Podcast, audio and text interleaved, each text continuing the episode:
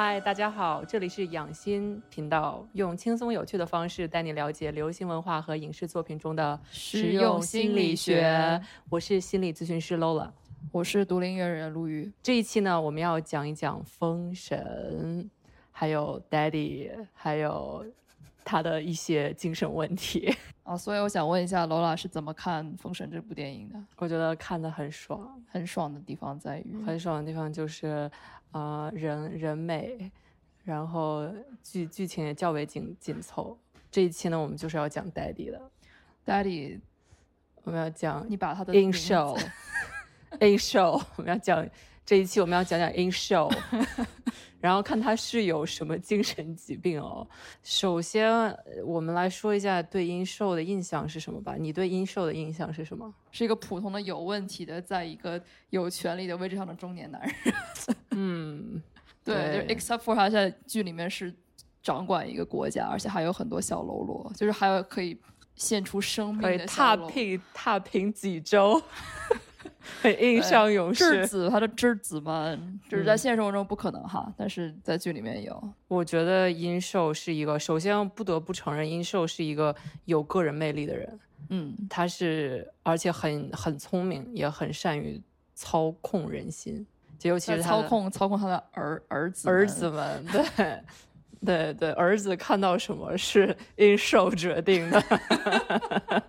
对，我们确实可以看到，就是有这样的一个能力，可以让身边的人对他服从，对他崇拜。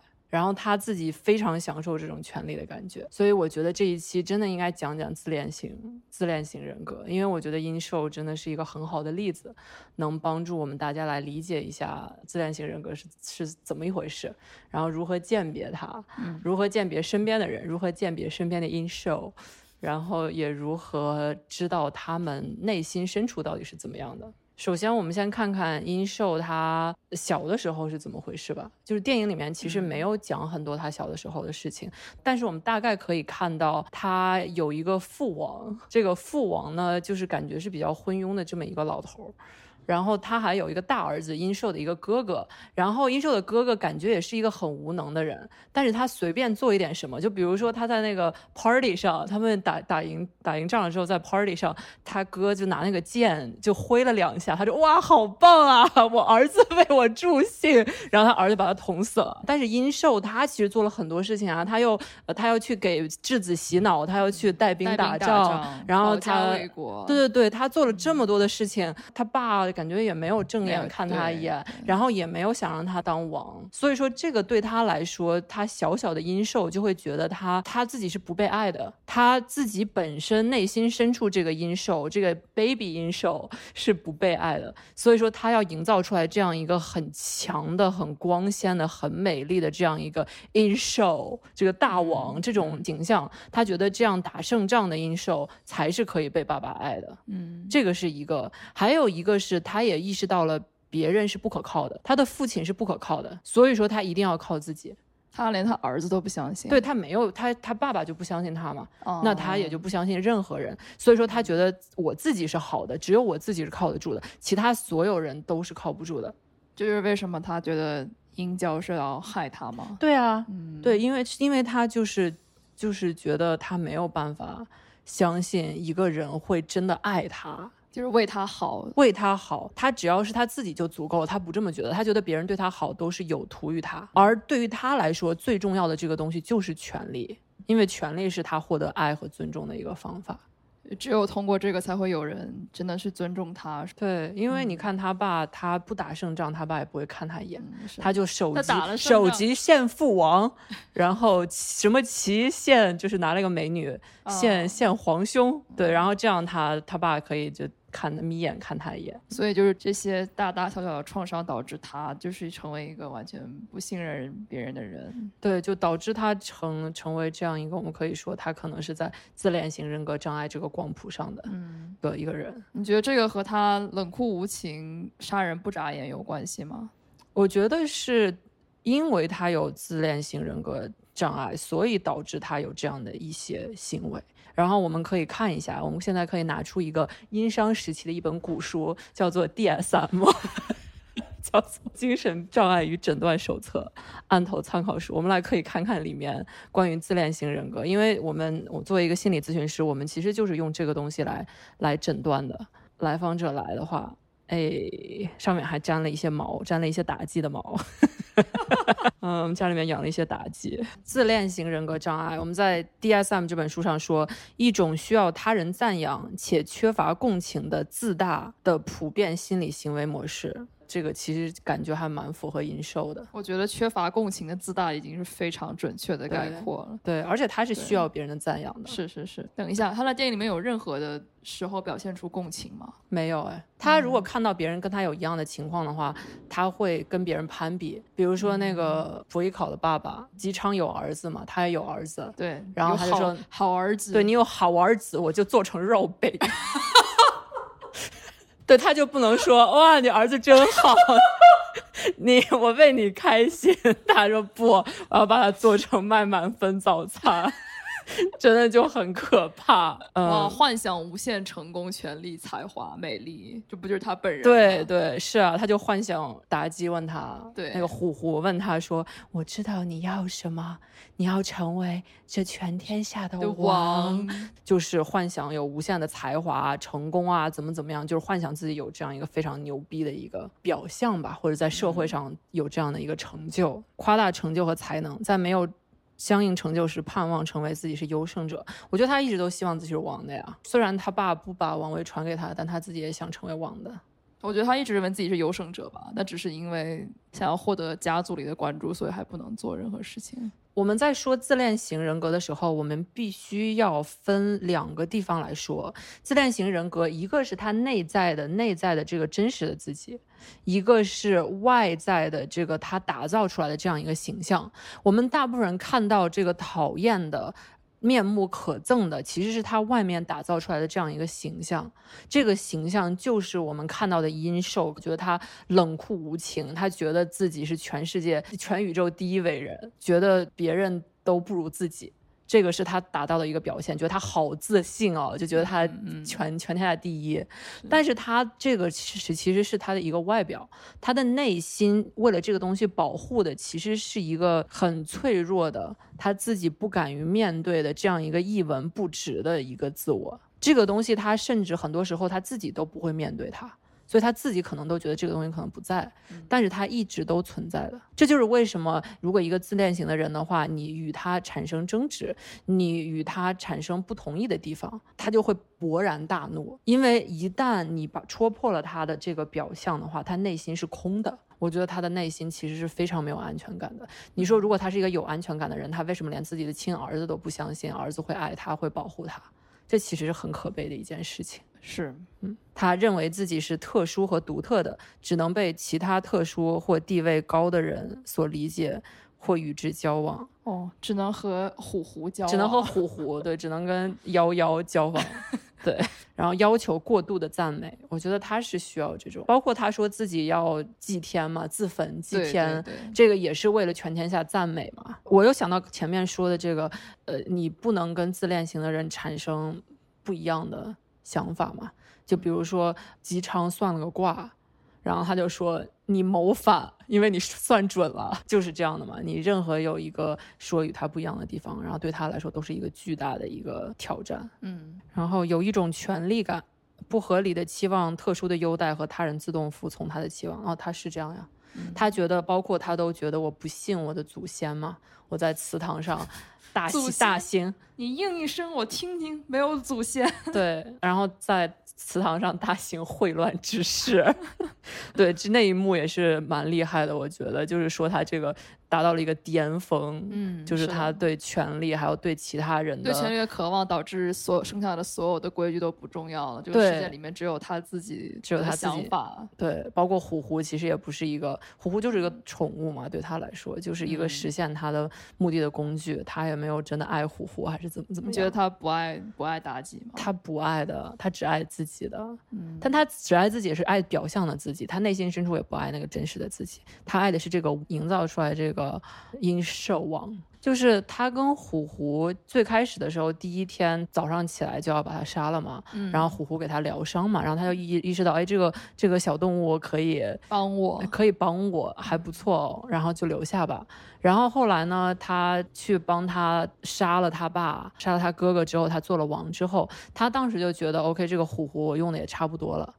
然后留下的话也没有什么用，因为他对他来说的话，这个虎狐留在这边身上其实也是一个祸患吧。以后肯定会觉得这个狐的权力比他大，他肯定也看不惯这个人。哦，就确实有有这个可能。他在那个缸里面，他在游泳池里面，嗯，游泳池里面跟那个虎狐在那边高，酒池肉林。嗯，在酒池里，然后虎虎在那边，他其实我觉得当时是动了杀心的，就觉得我要你也没什么用了。然后虎虎就赶紧说：“大王，我们为何不永享极乐？”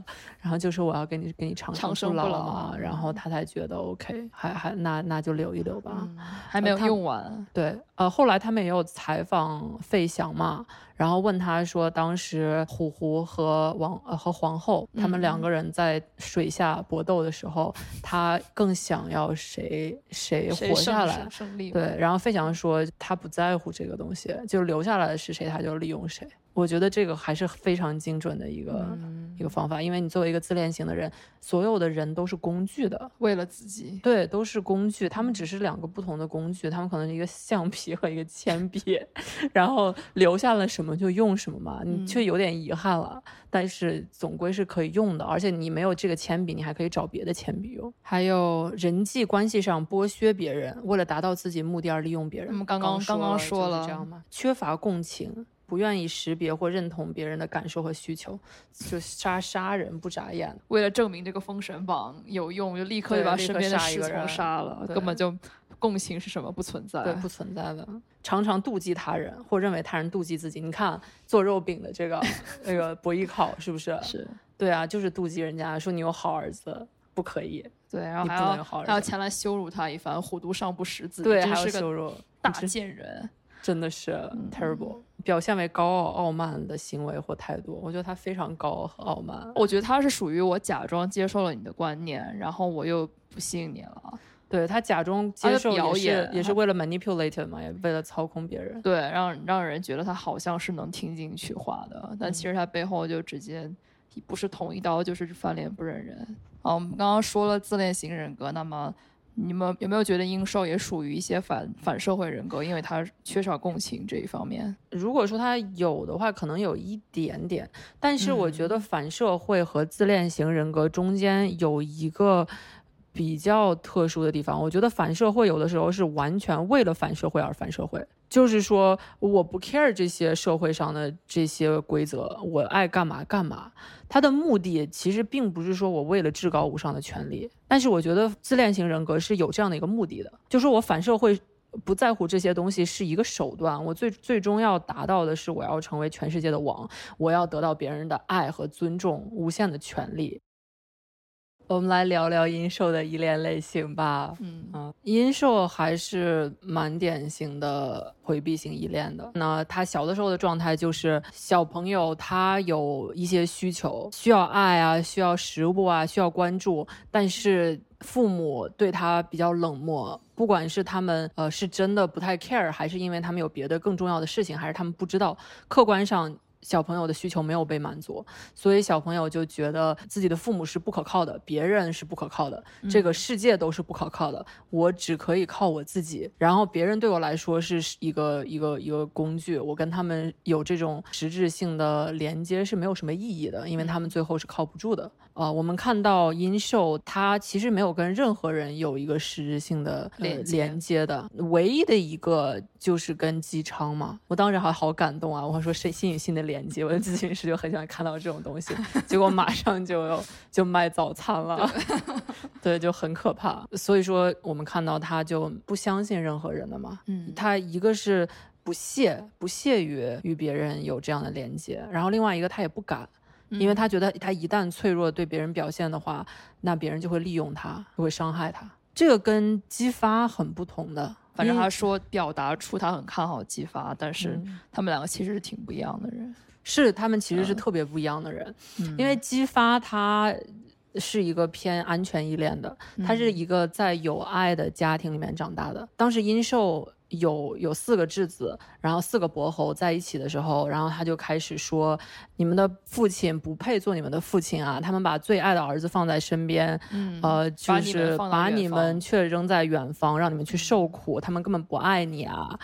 其实这个说的四个质子里面，只有一个，只有北伯侯，他是符合这样的。嗯他只有重映标是这样的，姬发不是因为他爸不爱他，是因为他自己有志向，他要做大英雄。他做大英雄不是为了说我成为大英雄，我爸就会爱我了，而只是为了一个自我价值的实现。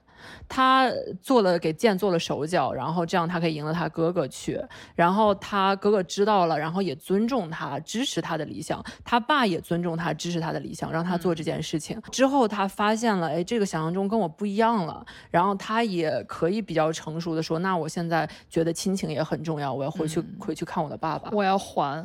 对对对，我要还，我要还。所以说，我们看到这个跟阴寿是很不一样的。是的，你觉得谁和殷寿比较像呢？我觉得是重重音标，嗯重音标跟他很像，因为重音标也是爸爸不爱他嘛，他想要获得爱和关注的地方也是获得权利，所以说。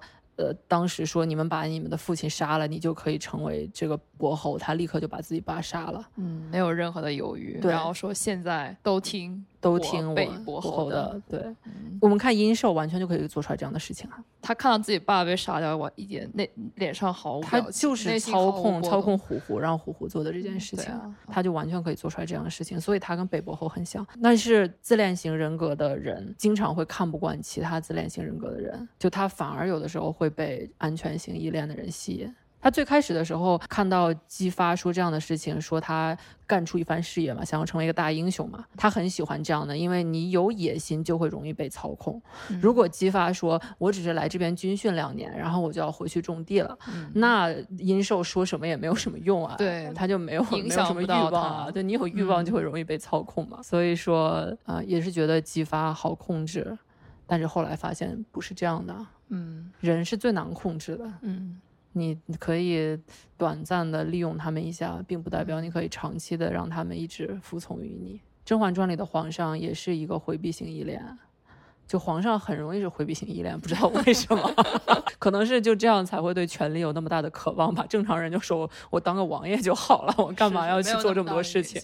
对我当时看，我都觉得他在那边那么多人，然后就说你就有遭天谴，我当时就看好烦啊。对，阴寿啊，哦在那边，我说我要是银寿，我烦死了，我不想要这样的工作啊，我自己 还要去自焚。对啊，还要去自焚啊，真的是自己当个王爷不好吗？在家里休息，养养养养狐狸什么的。就《甄嬛传》里的皇上也是被安全依恋的人吸引的，他也是喜欢嬛嬛安全依恋，纯元可能也是安全依恋，嗯殷寿就喜欢安全依恋的依恋的发发，但是发发却喜欢殷郊，哦，发发是太太子妃，这个我们可以换一期再说。那这一期就说到这里，欢迎大家点赞、关注、转发，你你们的支。持就是我们最大的。动力，我们下期再见，拜拜，拜拜。